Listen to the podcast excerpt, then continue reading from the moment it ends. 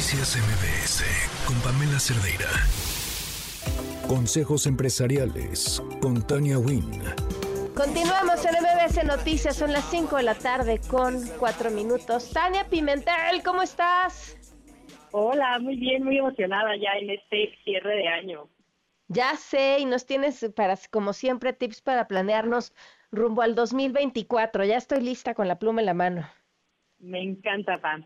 Oye, pues sí, vamos a hablar de este tema de cómo empezamos a planificar 2024 y creo que es importante mencionar que el 92% de las metas que nos ponemos en Año Nuevo fallan. Entonces, hay que empezar a pensar que el cumplimiento de estas metas no conoce calendarios, no se está esperando a que sea primero de enero para empezar a pensar qué vamos a hacer, a dónde queremos llegar. Entonces, ahorita todavía nos quedan dos semanas y media y no hay que esperarnos a el 31 y al primero para estar eh, pues, descifrando qué queremos hacer.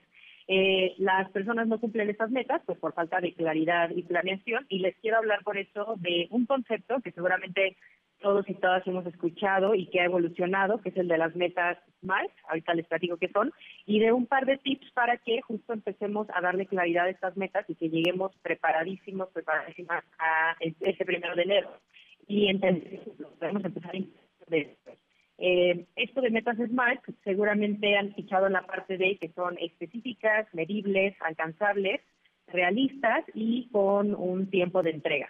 Ahora se maneja otro eh, concepto que son las metas Smarter, o sea, como si fueran más inteligentes todavía, y son también específicas, medibles, pero el alcanzables lo, lo cambia por accionables. ¿Cómo vamos a tomar acción? Y el realistas lo cambia por riesgosos porque está comprobado que las metas pues que, nos presentan un poco de riesgo eh, nos hacen esforzarnos más y salirnos de nuestra zona de confort.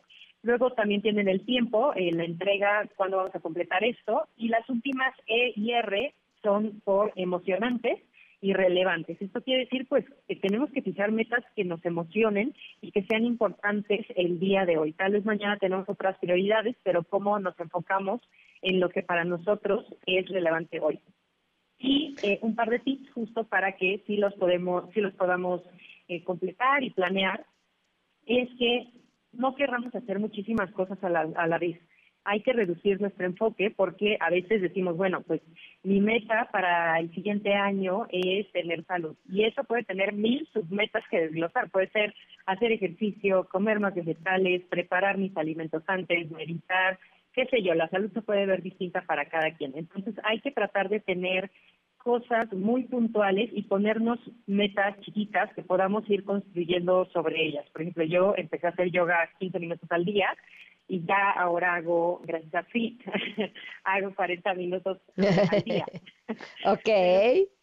Pero claro, tal vez un primer paso es nada más ponerte tu ropa de gimnasio y dar una vuelta a la calle, ¿no? Entonces hay que empezar pequeño. Yo pensé que te ibas a quedar con ponerte la ropa de gimnasio y ya diste un primer paso, muy bien. bueno, hay que intentar salir. Tal vez si, eso, si alguien quiere dar un micropaso, sí he conocido personas que se ponen la ropa y van al gimnasio aunque estén cinco minutos. Entonces, ese primer paso se puede ver distinto para cada quien. Pero hay que empezar en pequeño, pues porque no vamos a hacer dos horas diarias el primer día y, lo vamos a sostener todo el tiempo, ¿no? Eh, y luego creo que el siguiente es eh, que hemos escuchado mucho identificar el por qué queremos llegar a esas metas y está padrísimo eh, pensar en, en qué nos mueve, pero creo que otro enfoque también muy útil es pensar en lo que está en juego. ¿Qué es eso que si no completamos esta meta nos va a faltar? ¿Qué es eso que eh, ya no vamos a alcanzar, que inclusive tal vez vamos a perder? Y cuando lo ponemos en ese en esa perspectiva, claro, pues si no trabajo en mi salud, si no hago ejercicio, pues tal vez en 10 años eh, no voy a tener la movilidad que quisiera. Entonces, muchas veces enfocarlo en lo que está en juego en nuestra vida nos hace que nos comprometamos muchísimo más. Eh, y la tercera es que si hagamos esta lluvia de ideas, que hagamos nuestra lista, hay personas que bajan listas enormes y solo se quedan en listas. Entonces, el tercer paso y el cuarto para mí sería agendarlo, que exista un tiempo determinado en tu calendario para realmente poner manos a la obra. Y por último, que lo hagas, porque si no lo haces, pues no va a existir. Eh, y muchas veces nos encontramos con este obstáculo de decir, bueno, es que yo creía que iba a ser toda una presentación el día de hoy y apenas alcancé a hacer eh, la lluvia de ideas. Está bien, divídelo en tareas más pequeñitas eh, que puedas empezar a atacar paso a paso y que en conjunto construyan un sueño más grande. Pero definitivamente, si se queda en una lista enorme que es necesario para sacarlo de tu cabeza, pero si solo te queda ahí en esa lista y no está agendado y no existe en tu día a día, ya sea como un hábito o como algo que tiene una fecha y hora específica, pues no va a existir consejos, eh, Tania, para que estemos enfocadas en el próximo año, al tiro con todo lo que queremos lograr. Y, dijiste lo que me parece clave, si no tenemos claro el para qué, difícilmente vamos a sostener el, lo que sea que estemos haciendo.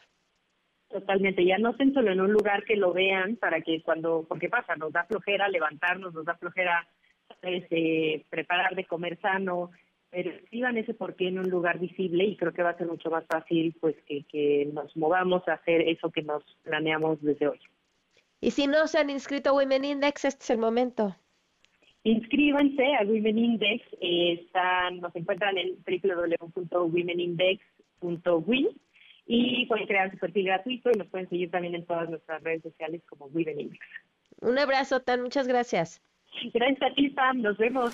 Noticias MBS con Pamela Cerdeira.